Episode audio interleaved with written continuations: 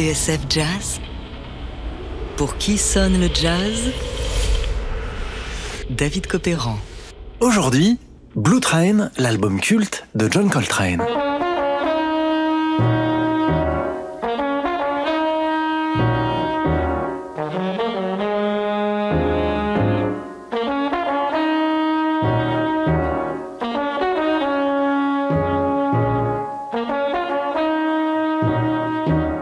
Des thèmes les plus connus de l'histoire du jazz, un blues réinventé, un riff limpide aux lignes inspirées. Blue Train, un son qui veut dire Blue Note, moderne et John Coltrane. Un classique réédité dans une version complète 65 ans après. Aujourd'hui dans Pour qui sonne le jazz, laissons le jet privé au garage. Prenons le train.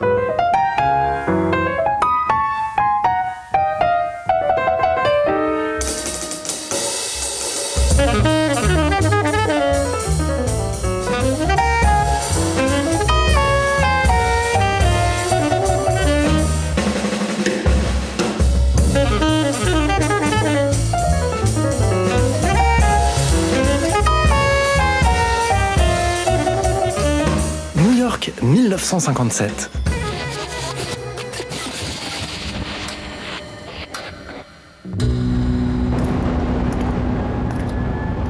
Après avoir touché le fond puis vaincu son addiction à l'héroïne, Coltrane, 31 ans, remonte la pente. Quelques mois plus tôt, renvoyé par son patron, Miles Davis, le ténor est rentré chez lui. À sa femme, Naima, il a promis de se racheter une conduite. Dont acte. Cold Turkey, sevrage brutal. Et à l'été 1957, Coltrane est un homme neuf.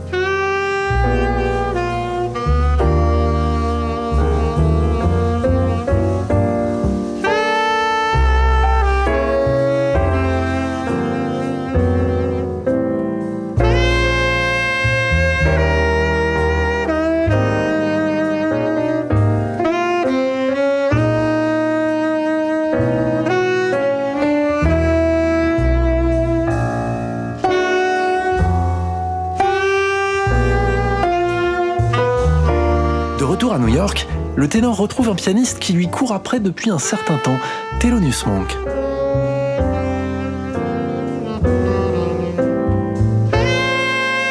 Ce dernier vient d'entamer une résidence dans un club branché du village, le Five Spot. Et c'est avec lui que John Coltrane va faire ses gammes 5 mois durant, 6 jours par semaine.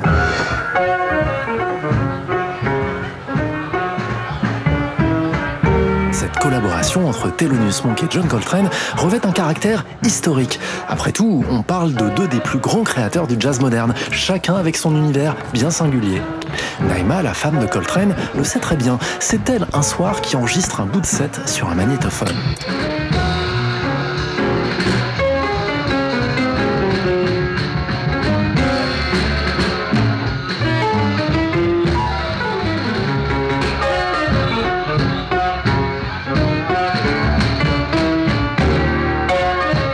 Avec Monk, dira Coltrane, m'a permis d'approcher un architecte de la musique parmi les plus grands qui soient. J'ai appris avec lui à tous les niveaux, sensuel, théorique, technique. Il m'a donné une complète liberté dans ma façon de jouer. Jamais personne ne l'avait fait comme lui. Voilà donc où en est John Coltrane, en plein engagement au Five Spot avec Monk, lorsqu'il pénètre chez Rudy Van Gelder, l'ingénieur du son attitré des disques Blue Note. À l'époque, le studio de ce dernier est aménagé dans le salon de ses parents, en face de Manhattan.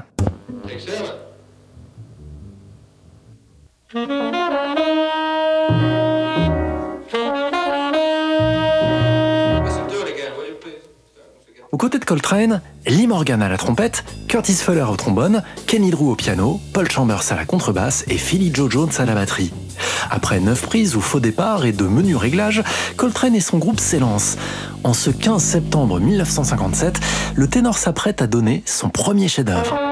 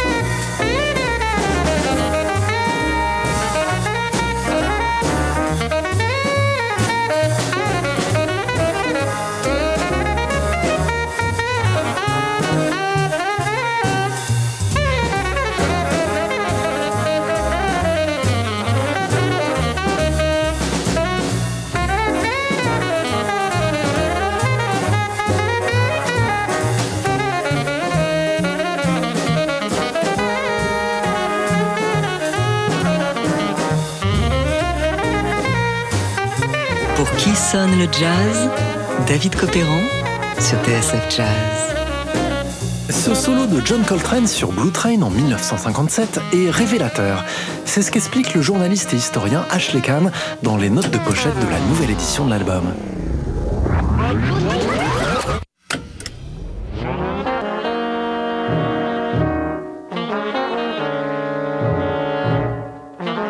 Coltrane a ouvert son solo par une note tenue que vous entendez là?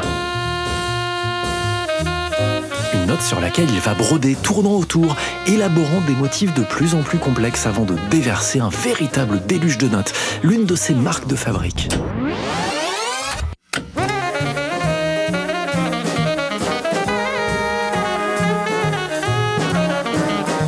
L'on comprend des notes de pochette d'Ashley Kahn, c'est qu'avec Blue Train, le ténor est en train de prendre confiance en lui. Il double, voire quadruple le tempo, et ses choix harmoniques sont de plus en plus audacieux. Et ça, c'est sans aucun doute le fruit de sa rencontre avec Monk dont je vous parlais un peu plus tôt, et avec qui il doit rejouer au Five Spot de New York le soir même.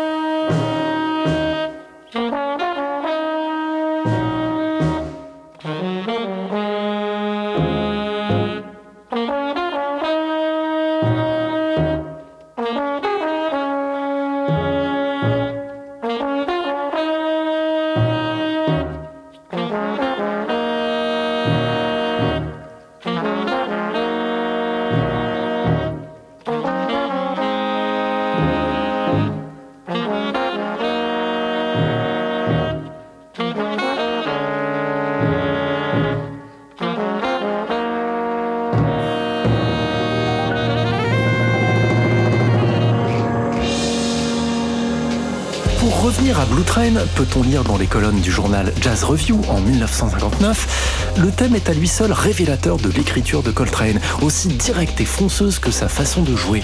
C'est une ligne de blues pleine de puissance, mystérieuse et sombre comme une psalmodie, qui va au-delà de l'acceptation traditionnelle du blues.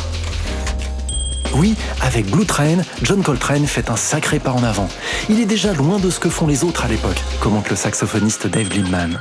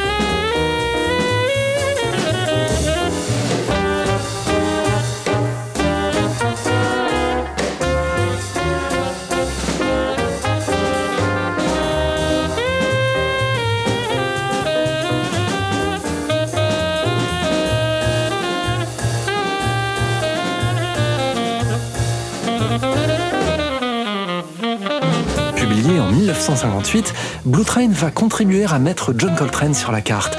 Entre-temps, le ténor a réintégré le groupe de Miles Davis avec qui il enregistre Milestones ou encore le mythique Kind of Blue.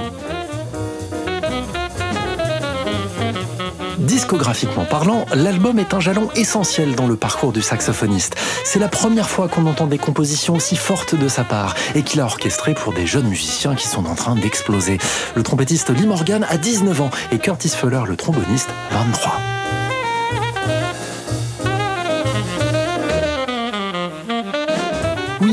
Train en impose, un objet provocateur dans un idiome moderne et puissant, surtout remarquable par la continuité saisissante des solos du saxophoniste, note la revue Billboard en mars 58. Mais ça n'est pas fini.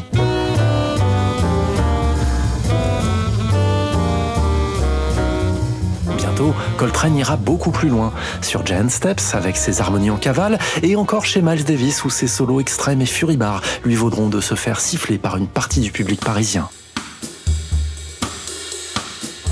Train est donc une sorte de premier pas, un disque qui n'en demeure pas moins impressionnant. Interrogé par Ashley Kahn dans son livre A Love Supreme, le tromboniste Curtis Fuller se souvient. On est sorti du studio en se disant Mec, t'as entendu ce truc que Train était en train de jouer? Oui, Train avait cette capacité de jouer magnifiquement bien sur des tempos pourtant extrêmes. Quant à son approche des balades, il savait comment vous toucher grâce à son style si personnel. Mais cette séance, c'était vraiment autre chose. On le savait, il y avait en plus une dimension spirituelle. Pour finir, notons que John Coltrane lui-même parlait de Blue Train comme l'un de ses disques fétiches. Raison de plus pour le redécouvrir à l'occasion de l'édition Complete Masters qui vient de paraître chez Blue Note. On se quitte avec cette version touchante, voire terriblement romantique d'I'm Old Fashioned.